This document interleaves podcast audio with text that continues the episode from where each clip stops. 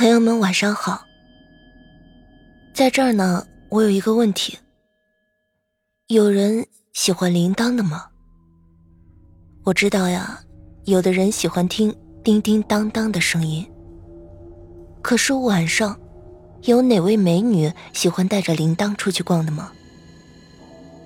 方晨打扮好自己，在镜子前美美的转了一圈，戴上了花千骨同款的铃铛，又照着镜子四下的打量了一下，然后满意的走出房间，对着在看电视的父亲说了一句：“爸，我去同学家了。”又转身对厨房洗碗的母亲说：“妈，走了啦。”嗯，早点回来。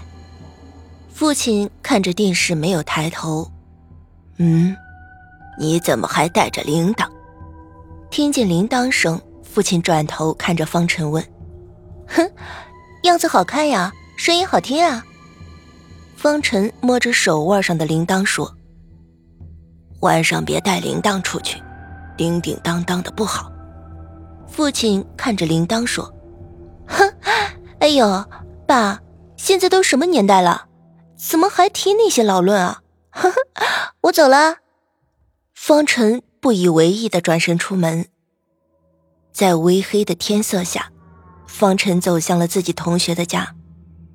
说是同学呢，其实比方晨大一届。两家是邻居，又是同岁，从小一起长大，关系很好。因为两家都搬了新家，离得就远了一些，但是一点都不影响他们之间的友谊。方晨从同学家里出来，天已经黑透了。但是呢，路上经常有车通过，倒也不觉得害怕。方晨独自走着，听着铃铛叮当的响声，很悦耳。不知不觉呢，从大路上拐下来，走进了通向自己家的小路。小路上没有路灯，很黑，也很吓人。此时悦耳的铃铛声也变得有些恐怖，像极了国产恐怖片里的招魂铃。方晨不禁心里有些发紧，越想越觉得害怕。就把铃铛取了下来，紧紧地握在手里。铃铛的响声就不那么大了，可以忽略掉。铃铛不响了，整条小路就更加的安静了。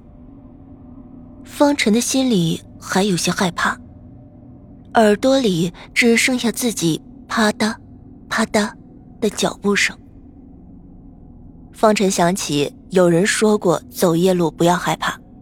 越害怕越紧张，越紧张就越害怕，就是一个恶性循环，会吓坏自己的。老人还说，走夜路害怕会让一些东西跟上自己。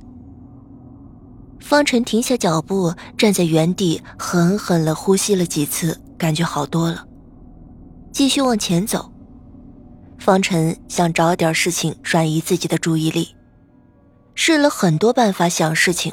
都不行，想着想着就会想到从前看过的恐怖片最后发现听自己的脚步声，感觉节奏很不错，越听心里越踏实，有种在走秀的感觉。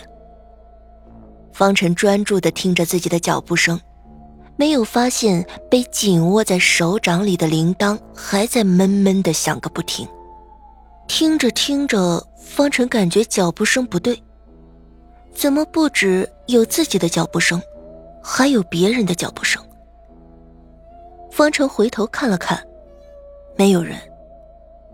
方晨继续走，脚步声继续响起。方晨又回头，还是什么人也没有。方晨转过头，又走了两步，脚步声又响起，猛地一回头，什么也没有。方晨彻底害怕了，转头就往家里跑，越跑越快，也越来越害怕，害怕就跑得越快，跑得越快就越害怕，又是一个恶性循环。方晨不自觉地张开嘴呼吸，感觉嗓子的水分快速的流失着，好像在沙漠里奔跑一样。方晨看见家就在前面，用快的要飞起来的速度向家里跑去，打开门就往屋里冲，连门都忘了关，也可以说是害怕的不敢关，本能的往有光的地方跑，一口气跑到正在看电视的父亲身边坐下，瞬间，感觉踏实了。坐在那儿就像一滩泥一样，浑身软软的。你这孩子回来怎么不关门呢？母亲从厨房里端着果茶出来。我渴了，你去关一下吧，好妈妈。方晨拿起果茶，半撒娇半无赖的说：“哎呀，你这孩子呀。”母亲说着去关门。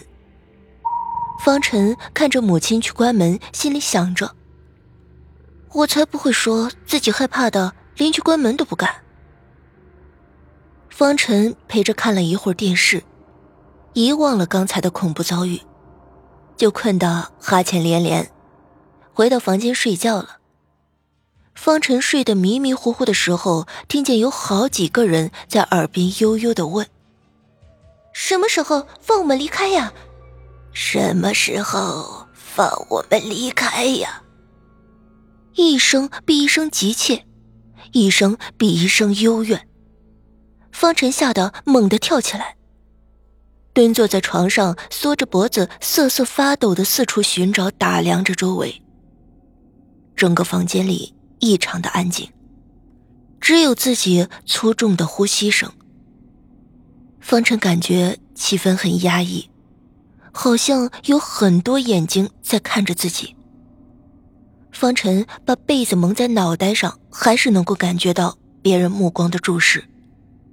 方晨不断的给自己做心理建设，不断的安慰自己说是幻觉，可是没有用。最后，方晨受不了了，抱着被子跑到父母的屋里，才感觉好点儿，度过了这难忘的一夜。之后的几天夜里，方晨总会被那样的声音吓醒，然后面对着屋子里虚无的眼睛，感受着眼睛的注视。因为不能总去父母的房间里住，只能在醒后抱着被子瞪着眼睛等到天亮。后来不知道是方晨的适应能力太过强大，还是方晨胆子变大了。每天一夜到天亮，睡眠质量恢复了，不会每天顶着黑眼圈了。有时候还是会被喊醒，他就会把被子蒙在头上，然后怒气冲冲的喊一声“闭嘴”，基本上就消停了，百试不爽。安静了一段时间后，家里出现了奇怪的声音，有的时候是很多人在一起说话的声音。有时候是开门关门的声音，还有开灯和关灯的声音。最多的是做饭时锅碗瓢盆的碰撞声，而且做饭声是每夜都有的。家里的其他人也不止一次的听见。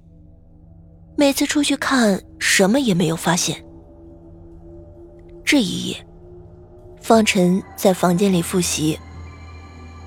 快要考试了，如果再不努力，这次又成了笑柄。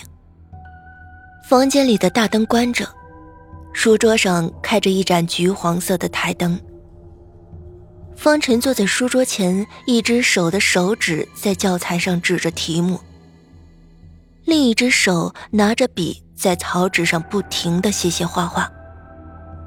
台灯的光亮照到方晨的脸，也是暖暖的黄色。